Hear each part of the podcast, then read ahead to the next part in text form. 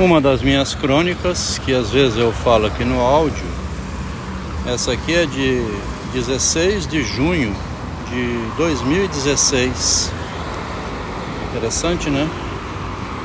Sete anos atrás, seis não vai fazer, eu não, eu estava terminando o mestrado, não tinha ainda estado atento para o narcisismo como estou agora, né? Não custa nada também alertar, colocar alguns alertas no que diz respeito ao tratamento psicológico.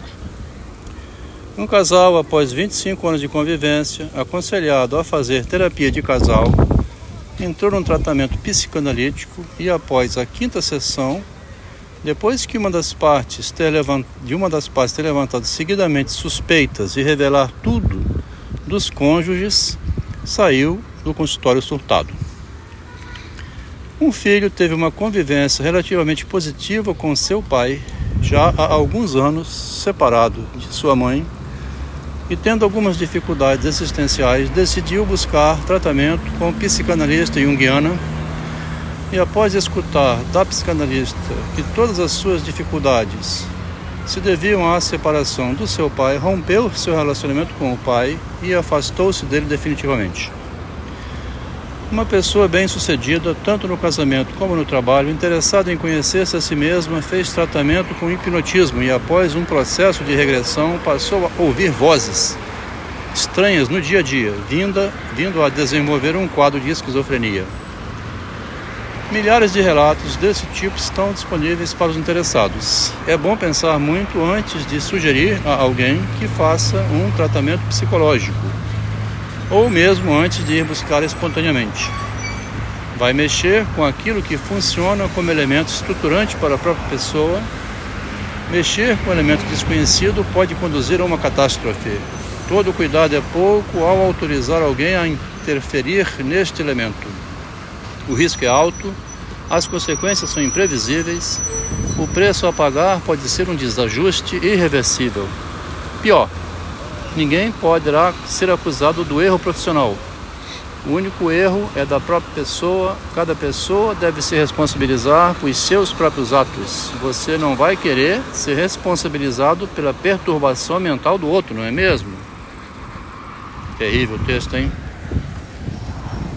O texto diz que a pessoa é responsável pela perturbação que teve mas que o responsável também é o outro que produziu aquela perturbação, né? O mais comum é quem detonou depois dizer que pessoa fraca, não tem estrutura, né? Eu só falei x, y, z. Como é que aconteceu isso, esse desmonte todo? Por quê? Eu, hein? Tira completamente a responsabilidade, né? O irresponsável sempre age dessa maneira. Causa um estrago e depois diz que a responsabilidade é do estragado, que não aguentou e enlouqueceu. Nesse caso, a gente poderia incluir como narcisismo tóxico, né? Narcisismo tóxico porque produz um efeito tóxico no outro e ainda se diz irresponsável, né? Não tem responsabilidade sobre isso. Estou fora. Se ele não aguentou, por que me procurou? A investigação psicológica, psicanalítica, é tão simples, ao mesmo tempo tão complexa, né? Porque disso resultou um livro. Começou a ser escrito em 2017 e foi publicado quatro anos depois, em 2021, em junho, né? em agosto. É. Quatro anos e dois meses depois. A cruel filosofia do narcisismo. A crueldade que existe numa relação, né? Quando uma confia na outra e vai e depois desmonta, né? Um textinho anterior a esse dizia: sem traição não há solução. A traição soluciona o problema psicológico, né? Ou desmonta quem tem um problema, e que foi traído, ou a pessoa renasce de outra maneira, né? Estou aqui ouvindo esses dias o Bons Dias do Machado de Assis, como esse escritor é psicológico, como ele está inserido, consciente da inserção, porque vai mexendo está consciente da inserção porque ele vai mexendo no outro com, através das palavras. Nessa consciência de que eu me conto enquanto conto, né? Na consciência que eu estou incluído na fala que eu digo, que eu tenho intenções quando procuro alguém, que eu não procuro uma pessoa gratuitamente, mas movido por algum interesse. Convivi com uma pessoa assim durante muitos anos, nunca me dando conta que estava depositando fora do relacionamento uma segurança contra o próprio relacionamento. É o Jung fazendo com Freud, né? depositando uma segurança em livros e teoria que ele criava fora da relação com Freud. Quando Freud descobriu, denunciou. O tema aqui da denúncia, que eu comecei a escrever hoje cedo nessa direção, né? Devido à minha persistência ultimamente, agora, em ir afinando a caneta, estou amarrando mais a questão do real com a imagem, né? Quando a imagem dispensou o real, ela perdeu o apoio. Então, continuando com essa ideia de ir aperfeiçoando a investigação, como fez Machado em Dom Casmurro, né? O texto hoje vem dizendo, esse aqui de 2016, combinado com o que eu escrevi um pouco mais cedo no computador, sobre o tratamento psicológico. O título hoje cedo do capítulo foi O tratamento psicológico. Agora encontrei esse aqui numa nota de 2016, em junho. O tratamento psicológico, então, é essa questão do retorno sobre a pessoa do que ela mesma fez e faz ao começar a devolver, como nesse texto aqui, né? Essa jogada indireta, né?